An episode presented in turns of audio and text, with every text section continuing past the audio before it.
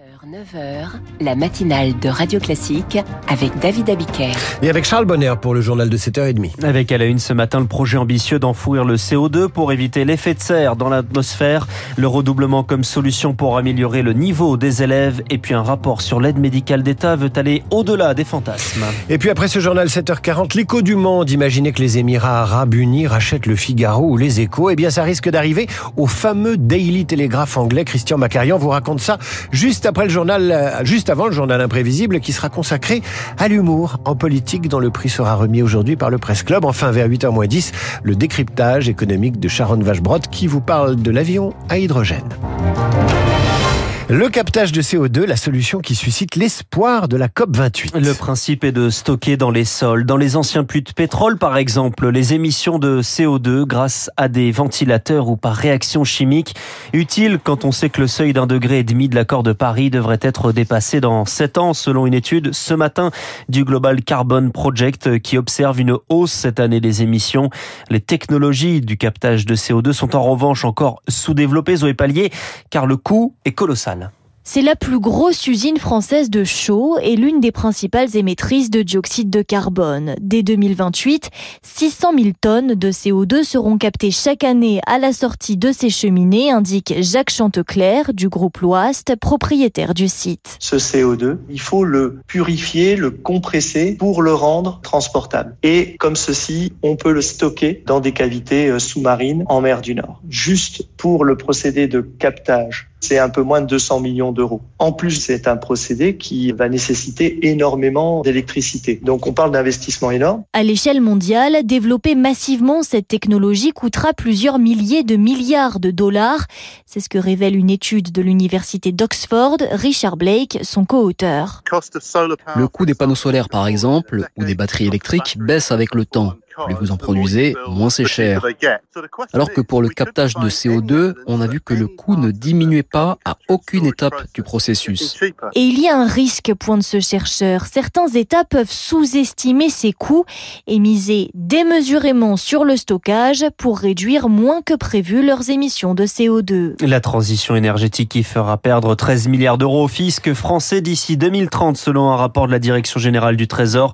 La sortie des fossiles, des énergies fossiles qui implique forcément une baisse des recettes sur les taxes sur les carburants. L'assaillant du quartier de la Tour Eiffel revendique son geste. Il est toujours en garde à vue et dit avoir agi en réaction à la persécution des musulmans dans le monde. Une autre personne, une femme qu'il a vue la veille, est aussi en garde à vue.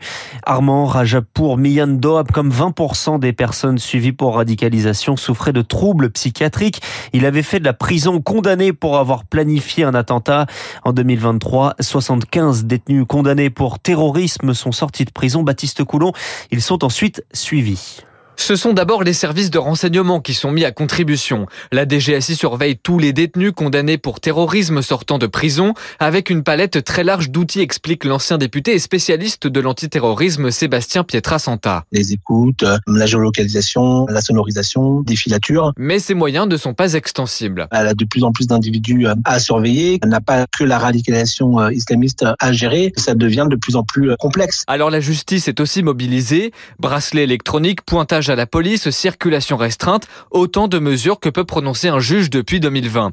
Mais la prévention de la récidive passe aussi par la réinsertion. C'est ce que propose PER, programme d'accompagnement piloté par Nicolas Vallée et mis en place en 2018. Au sein de cette association, des éducateurs, médiateurs et psychologues abordent tous les aspects du retour dans la société des ex-détenus. La question du logement, la question de l'insertion euh, professionnelle, euh, recherche d'emploi, euh, d'élaboration des CV et la question du fait religieux pour développer un contre-discours pour assurer ce désengagement autour de la violence et de pouvoir euh, raccrocher les personnes autour des valeurs de la République. Et cela marche, assure-t-il. Sur les 400 ex-détenus suivis par l'association depuis 2018, il n'y a eu aucune récidive de nature terroriste. C'est un rapport qui doit permettre d'y voir plus clair dans le débat sur l'aide médicale d'État, débat revenu avec l'examen du projet de loi immigration. Le Sénat a supprimé l'AME pour créer une aide médicale d'urgence. L'Assemblée l'a rétablie au milieu. Eh bien, le gouvernement n'a pas réellement tranché tranché. Un rapport a donc été commandé, Lauriane Tout-le-Monde. Il a été rendu hier avec un constat sans appel. Non, l'aide médicale d'État n'est pas un appel d'air migratoire, dit en substance. Le rapport balayant ainsi l'un des principaux arguments de la droite. L'ancien ministre socialiste Claude Evin, co-auteur du rapport. L'AME, elle est utile, elle est maîtrisée. S'il y a une augmentation des coûts, c'est parce qu'il y a une augmentation du nombre de personnes en situation irrégulière. Donc le problème, c'est le problème de la population en situation irrégulière, c'est pas le problème de l'AME. Le rapport reconnaît toutefois un écueil majeur de l'AME, Claude Evin. L'AME, pour les étrangers qui restent en situation irrégulière pendant une période assez longue, est un élément qui euh, les sécurise. Il y a un certain nombre d'avantages, la réduction des transports en Ile-de-France par exemple. Une chose est sûre pour le gouvernement, on ne touchera pas à l'AME dans le projet de loi immigration. C'est un cavalier législatif, donc hors sujet. Mais la droite ne baisse pas les bras. La députée LR, Véronique Louvagie. Quand on sait que les bénéficiaires de l'aide médicale d'État restent en moyenne 3,6 années sous le bénéfice de l'aide médicale d'État, cela doit nous interroger. Le gouvernement ne peut pas se cacher euh, derrière euh, son petit doigt. Une réponse doit être apportée. Une réforme de l'AME qui pourrait faire l'objet de débats lors du prochain budget de la sécurité sociale à la rentrée 2024. À l'étranger, à Gaza, des bombardements cette nuit dans le sud de l'enclave où Israël est en ses opérations. Les communications sont coupées. Le bilan atteint désormais 15 900 morts selon le ministère de la Santé du Hamas et selon des responsables militaires israéliens deux civils sont tués pour chaque combattant du Hamas. Les salariés de Casino sont en grève. Et une manifestation est prévue aujourd'hui à Saint-Etienne, siège historique d'un groupe dont la dette atteint 6 milliards d'euros, déjà contraint de céder 119 magasins à Intermarché qui pourrait en récupérer encore plus avec une offre de reprise commune avec Auchan. Les règles du crédit immobilier légèrement assouplies pour relancer le marché français. Plusieurs ajustements. Le prêt peut atteindre 27 ans au lieu de 25 en cas de travaux d'au moins 10% du total de l'opération et la charge d'intérêt du prêt relais est exclue du calcul du taux d'effort. Le classement PISA est dévoilé ce matin. Et comme tous les trois ans, cette enquête internationale permet euh, d'évaluer la performance de nos élèves et par la même occasion de se comparer à nos voisins. Dans la foulée, Gabriel Attal va dévoiler des mesures pour ce qu'il appelle un choc des savoirs, parmi lesquels un recours plus simple au redoublement. Pierre Merle, Pierre Merle est sociologue spécialiste des politiques éducatives. Ces pays dans lesquels il n'y a pas de redoublement, le Japon par exemple, ce sont des pays dans lesquels les résultats scolaires sont bons. Une première raison, c'est euh, l'image de soi scolaire. Redoubler, c'est une étiquette. Or, une étiquette produit un certain nombre de comportements, et notamment l'idée que, du point de vue scolaire, l'élève va se considérer comme faible. Deuxième raison, c'est que les élèves ne sont pas motivés, je dirais, par de nouvelles choses. Si son année n'a pas bien réussi, refaire exactement la même chose ne va pas produire des miracles. Alors qu'en fait, sur deux ou trois ans, les élèves un peu faibles qui sont passés vont finalement mieux réussir que les élèves un peu faibles qui ont redoublé. Pierre Merle avec Lucie Dupressoir. Et à 8h15, je recevrai l'économiste Philippe de Sertine et je lui demanderai si le niveau d'instruction d'un pays est un facteur décisif de développement économique.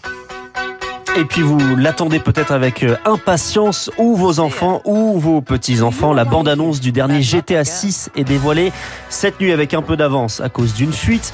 Le jeu vidéo sortira en 2025, plus de 10 ans après le dernier opus, qui avait été un succès énorme. 190 millions d'exemplaires vendus, c'est un record aux États-Unis. Le jeu se veut plus moderne, avec un personnage féminin, cette fois-ci pour la première fois. Au programme toujours des vols, des voitures, des vols de voitures, de braquages, ce que certains voient comme un d'une Amérique violente, David. Eh ben c'est bien pour faire l'éducation des enfants. Je vous laisse partir jouer aux jeux vidéo. Vous revenez à 8h30 pour le rappel des titres. Prochain journal à 8h. À suivre l'écho du monde et le Daily Telegraph qui pourrait devenir arabe après avoir été anglais pendant 168 ans. Radio Classique, 7h38.